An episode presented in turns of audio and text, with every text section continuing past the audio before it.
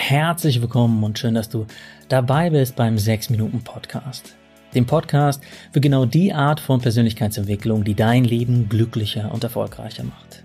Das Ganze immer faktenbasiert, wissenschaftlich fundiert und wirklich auch im Alltag umsetzbar. Ich bin Dominik, genauer gesagt Dominik Spenst, Spenst wie das Gespenst, das du schon kennst. Nur eine G am Anfang. Ich bin der Autor der 6 Minuten Journals und freue mich auf die nächsten 6 Minuten mit dir. Heute geht es um Prokrastination oder wie die Fachleute auch sagen, um die gute alte Aufschieberitis.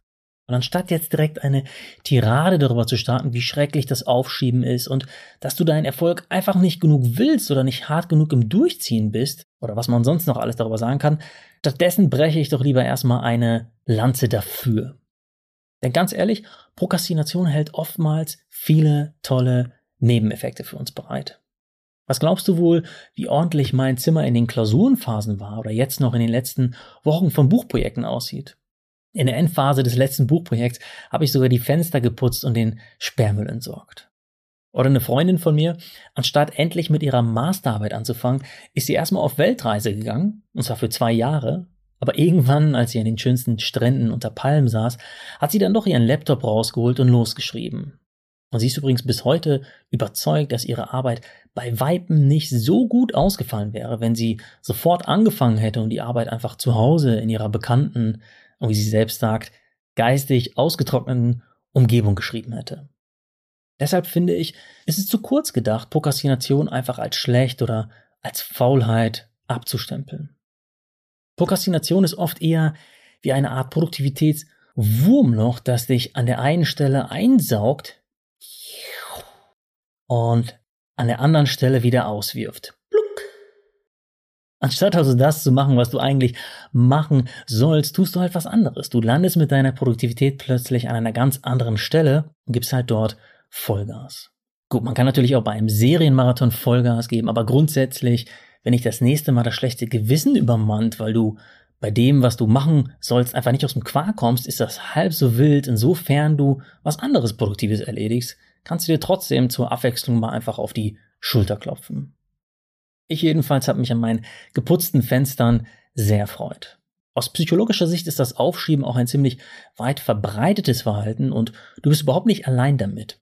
Die Psychotherapeutin und meine geschätzte Podcast-Kollegin Franka Cirutti sagt sogar in ihrem Podcast, dass 90 Prozent der Menschen erst einmal ihre Aufgaben schleifen lassen und auf den letzten Drücker arbeiten. Also solange du letztlich doch alles geregelt bekommst und zudem noch nebenbei zwei, drei andere produktive Dinge erledigst, ist doch alles nur halb so wild. Okay, und passend dazu würde ich sagen, das reicht jetzt für heute. Ich mache nur einen 3-Minuten-Podcast und den Praxistipp prokrastiniere ich dann mal. In diesem Sinne, danke fürs Zuhören und bis nächsten Mittwoch, wenn es wieder... Nein, kleiner Scherz. Ich bleib doch am Ball, denn manchmal, ja, manchmal ist es schon wichtig, sich aufzuraffen und loszulegen. Ganz egal, ob du einfach keine Lust auf das schlechte Gewissen hast oder ob du wirklich eine Deadline im Nacken hast oder einfach weil du gerade mitten in einer Podcast-Folge bist. Kommen wir also zu der Frage, die das Herzstück von diesem 6-Minuten-Podcast ausmacht, nämlich wie kommst du jetzt ins Tun? Wie kannst du deiner Prokrastination ein Schnippchen schlagen und trotz akuter Unlust in den Produktivitätsmodus umschalten? Kurz gesagt, mit Trick 17, indem du in deinem Leben aktiv Platz für die Dinge schaffst, die du aufschiebst. Wir Menschen sind Gewohnheitstiere und die meisten von uns haben einen ziemlich proppevollen Alltag, der sich so eingegroovt hat, wie er ist und ganz gut funktioniert, insofern er halt nicht gestört wird. Und zum Beispiel das Lernen für eine neue Prüfung ist dann ein Störfaktor in unserem System. Wie so ein kleiner Stein im sonst so gut funktionierenden Zahnrad. Das Lernen wird dann also nicht nur aufgeschoben, weil sich der Spaßfaktor in Grenzen hält, sondern auch aus einem anderen Grund. Du müsstest aktiv Zeit dafür schaffen, um das Lernen irgendwo zwischen all deinen anderen tausend Aufgaben unterzukriegen. Aber das machen wir meistens nicht. Stattdessen versuchen wir diese neue Aufgabe, diese neue Verpflichtung irgendwo dazwischen zu quetschen, also nochmal on top, obendrauf auf all die Aufgaben, die wir sowieso schon machen. Dabei ist es viel wichtiger, Platz im Terminkalender zu schaffen und eine Antwort auf die Frage zu finden, welche von unseren aktuellen Aufgaben, Verpflichtungen, Verabredungen wir nicht machen werden oder an welcher Stelle wir weniger machen sollten, um genau diesen Platz für das freizumachen, was wir sonst aufschieben würden? Kannst du vielleicht auf einen Mädelsabend verzichten? Kannst du vielleicht für ein paar Wochen nur fünf Minuten statt 30 Medi Minuten meditieren? Oder solltest du vielleicht sogar deine Fortbildung, die du nach Feierabend machst, doch erst lieber erst nächstes Jahr machen? Wo in deinem Leben wirst du Platz für das schaffen, was du aufschiebst? Ja, das war Trick 17 und wenn du jetzt damit Platz geschafft hast, kannst du das Ganze auch nochmal eine Nummer verbindlicher machen und das wäre dann quasi Trick 18. Und dafür kannst du positiven sozialen Druck nutzen. Oder anders gesagt, erzähle anderen, was du vorhast und vor allem auch, welche Deadline du dir dafür gesetzt hast. Wenn du für dich zum Beispiel entschieden hast, dass du Freitagabends nicht mehr exzessiv Candy Crush zocken möchtest, sondern von nun an laufen gehst, um in vier Monaten an dem Halbmarathon in deiner Stadt teilzunehmen, dann erzähl anderen davon. Aber nicht irgendwen, sondern, und das ist sehr wichtig, jemandem, zu dem du optimalerweise aufschaust und den du respektierst. Je peinlicher es dir wäre, vor dieser Person zuzugeben, dass du es doch nicht gemacht hast, umso besser. Denn das erhöht die Chance, dass du es wirklich durchziehst. Die Ohio State University konnte genau das in einem Versuch nachweisen.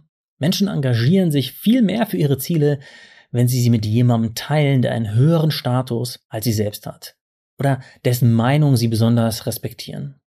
Vielleicht klappt es auch, wenn du deinem Hund oder deiner Katze dieses Versprechen ablegst. Enttäuschende Hunde oder Katzenaugen stechen ja auch ziemlich tief ins Herz. Aber dazu gibt es, soweit ich weiß, noch keine Studie. Also fassen wir es nochmal kurz zusammen. Trick 17. Wenn du etwas nicht mehr aufschieben willst, brauchst du einen Plan, der dir beantwortet, wie du Zeit für dein Vorhaben schaffen willst. Also auf welche Aufgaben du stattdessen verzichtest, damit dein Terminkalender sich nicht noch weiter ausdehnt, damit du im Endeffekt nicht noch mehr in weniger Zeit schaffen musst. Und dann, Trick 18, erzählst du deinem Schwarm, deinem Kind, deiner Chefin oder wem auch immer davon, was du bis wann geschafft haben willst. Hauptsache es ist eine Person, bei der du auf keinen Fall einen enttäuschenden Blick im Gesicht entdecken willst. In meinem Fall sind das zum Beispiel meine Frau und meine Coachin. Wenn du das machst, dann brauchst du im Gegensatz zu der Freundin, von der ich dir eben erzählt habe, auch keine zweijährige Weltreise, um endlich ins Tun zu kommen.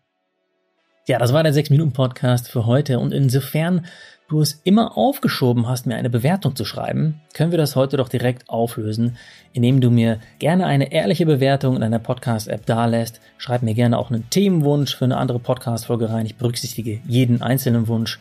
Das wird dir bestimmt viel Startenergie für alles weitere geben, was du so geplant hast diese Woche. In diesem Sinne, danke an dich und bis nächsten Mittwoch, wenn es wieder heißt, hör dich glücklich.